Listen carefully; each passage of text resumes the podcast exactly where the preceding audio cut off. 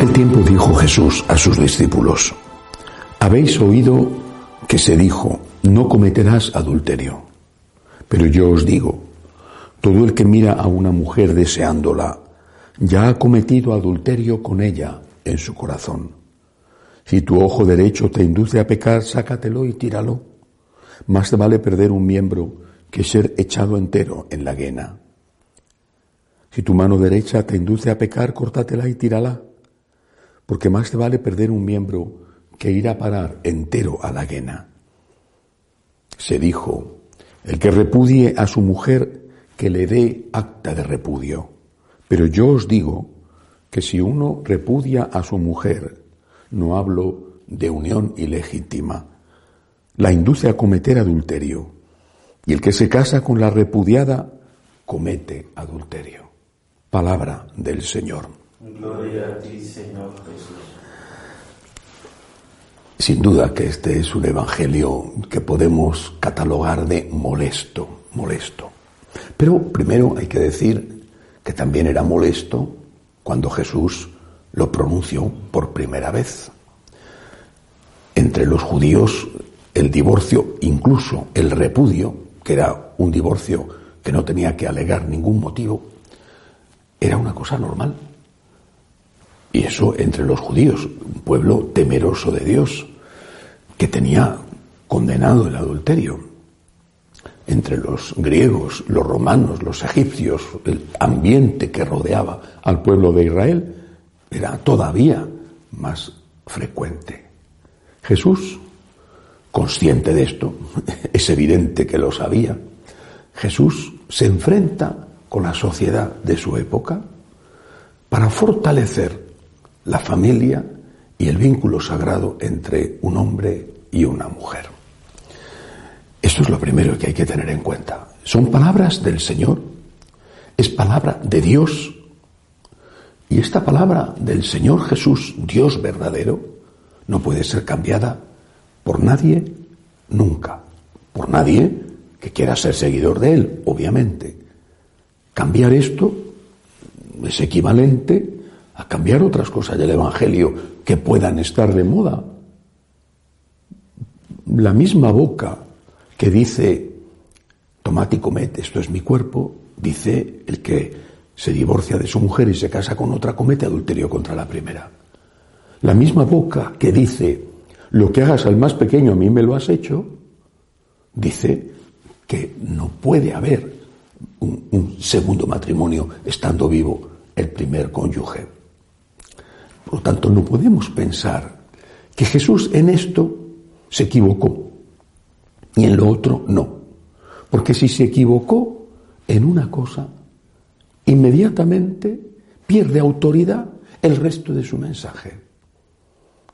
Si del mensaje de Jesús vamos eliminando aquello que no está de acuerdo con la moda, por eso mismo es el conjunto del mensaje el que pierde su valor. Aparte, repito, de que ya desde el principio esto que proclama Jesús no estuvo de acuerdo con la moda. Segunda cosa, hay unas traducciones, no esta, la litúrgica que acabo de leer, pero sí otras, donde dice, Jesús afirma, yo os digo que si uno repudia a su mujer, no hablo de unión ilegítima, la induce a cometer adulterio y el que se casa con la repudiada comete adulterio. O sea, no hablo de unión ilegítima, esta es la traducción correcta. En griego la palabra es porneia. En algunas traducciones dice excepto en caso de adulterio. Entonces algunos interpretan y dicen, ah, si una de las dos partes comete adulterio, entonces está justificado el divorcio.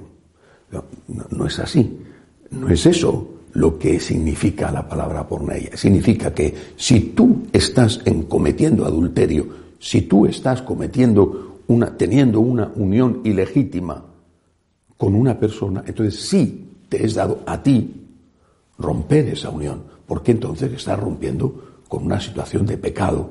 Por eso dice, y la, la traducción aquí es mucho más clara, no hablo de unión ilegítima si estás en una unión ilegítima, sí puedes terminar con esa unión. Esta es la enseñanza de Jesús. Los cielos y la tierra pasarán, mis palabras no pasarán. Y además esto fue pronunciado para defender a la mujer, que era, y yo creo que sigue siendo, la parte más débil y la parte más fácilmente atacable y herida. Tenemos que considerar la otra parte. ¿Qué ocurre con las personas católicas, católicas practicantes, que aman, quieren amar al Señor, pero están viviendo en una relación matrimonial por lo civil, o ni siquiera eh, matrimonial, sino de, de, de pareja de hecho, porque antes han tenido un matrimonio anterior, uno de los dos. Ese matrimonio anterior terminó, un divorcio, y uno de los dos, o los dos, terminaron con un divorcio y han contraído un segundo matrimonio civil o ni siquiera han contraído un matrimonio civil. Bueno, pero una de las dos personas de ese matrimonio de ese, o de esa unión, o los dos, son católicos que quieren amar al Señor. Es posible incluso que ese matrimonio, esa unión, bueno, eh, tenga nuevos hijos. Es posible que la conversión haya venido después de haberse producido esta segunda unión posterior a la primera, casados por la Iglesia. ¿Qué hacemos con estas personas? Yo creo que es necesario hacerse esta pregunta. Y desde luego sé lo que no debemos hacer. Lo que no debemos hacer es tratar mal a nadie nunca. Nunca. Una persona puede haber cometido o puede estar cometiendo, puede haber cometido un delito, esto no sería un delito, por lo menos en las legislaciones de la mayoría de los países occidentales, puede haber cometido o estar cometiendo un pecado y sigue siendo una persona amada por Dios. Dios ama al pecador. Habrá que intentar ayudarle para que esa segunda unión pueda ser bendecida por Dios, por ejemplo, con la anulación, si fuera posible, no mediante métodos ilegales, inmorales, como mintiendo o presentando testigos falsos, pero si fuera posible la anulación del primer matrimonio, que puedan casarse por la Iglesia de nuevo en esta segunda unión. Si eso no fuera posible, hay que tratarles con amor. Son hijos queridos por Dios. No hay nunca que maltratar a nadie, que despreciar a nadie. Están obrando mal. ¿Quién sabe su historia? Quizá, repito, se convirtieron después. Ahora quieren amar al Señor y en muchos aspectos lo están haciendo, pero en este no. La Iglesia siempre ha enseñado que hay que tratar con amor a estas personas, que son bienvenidas en la casa de Dios, que aunque no puedan comulgar, no están excomulgados, es decir, pueden, deben acudir, participar en la Santa Misa, estar en grupos de oración, sentirse miembros de la Iglesia, aunque no puedan recibir la Sagrada Comunión el desprecio, la humillación, eso es contrario absolutamente al espíritu cristiano. El mismo Jesús que dice que estás en adulterio y no puedes comulgar, dice que eres bienvenido en su casa y manda a todos a coger y dar la bienvenida a aquellos, incluso a los pecadores. Pensemos en el padre del hijo pródigo.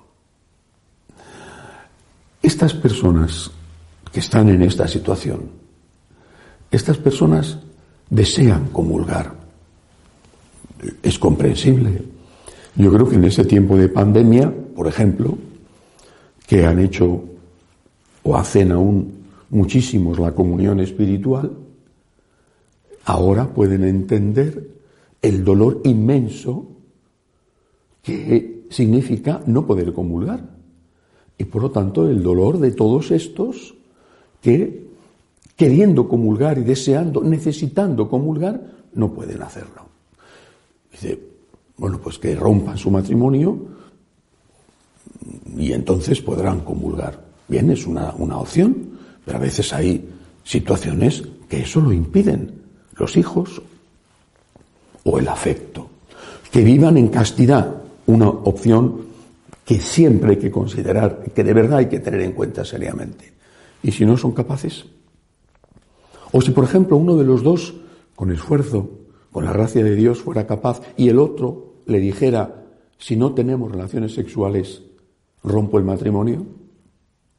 Por eso, esta persona que quiere comulgar tiene que ser entendida en su sufrimiento. Eso no significa que se le deba permitir comulgar, pero sí tiene que ser entendida en su sufrimiento.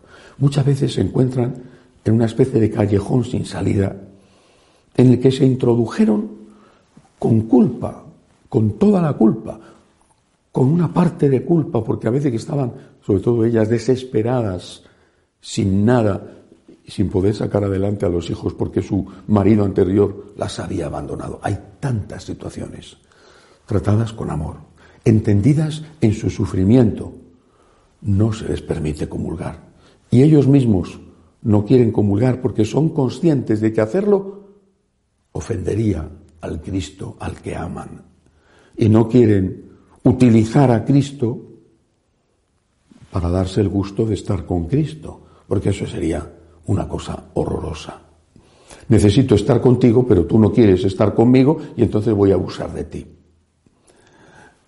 Entender a estas personas, amarlas, ayudarlas a que si es posible salgan de su situación, a que puedan estar de nuevo casados por la iglesia o llevando una vida de celibato, de castidad, para que puedan comulgar.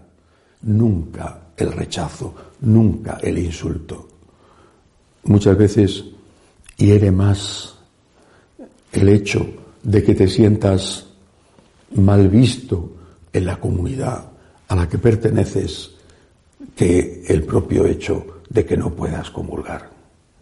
No poder comulgar es terrible. Repito, creo que muchos ahora saben lo que significa. No poder comulgar es terrible, terrible acompañemos con nuestra oración y con nuestro cariño a esas personas que no pueden hacerlo sin juzgarlas. Lo que están haciendo está mal, pero dejemos a Dios, que conoce todo, que sea el juez. No pueden comulgar, no deben comulgar, pero tienen que ser siempre muy bienvenidos a la comunidad. Que así sea.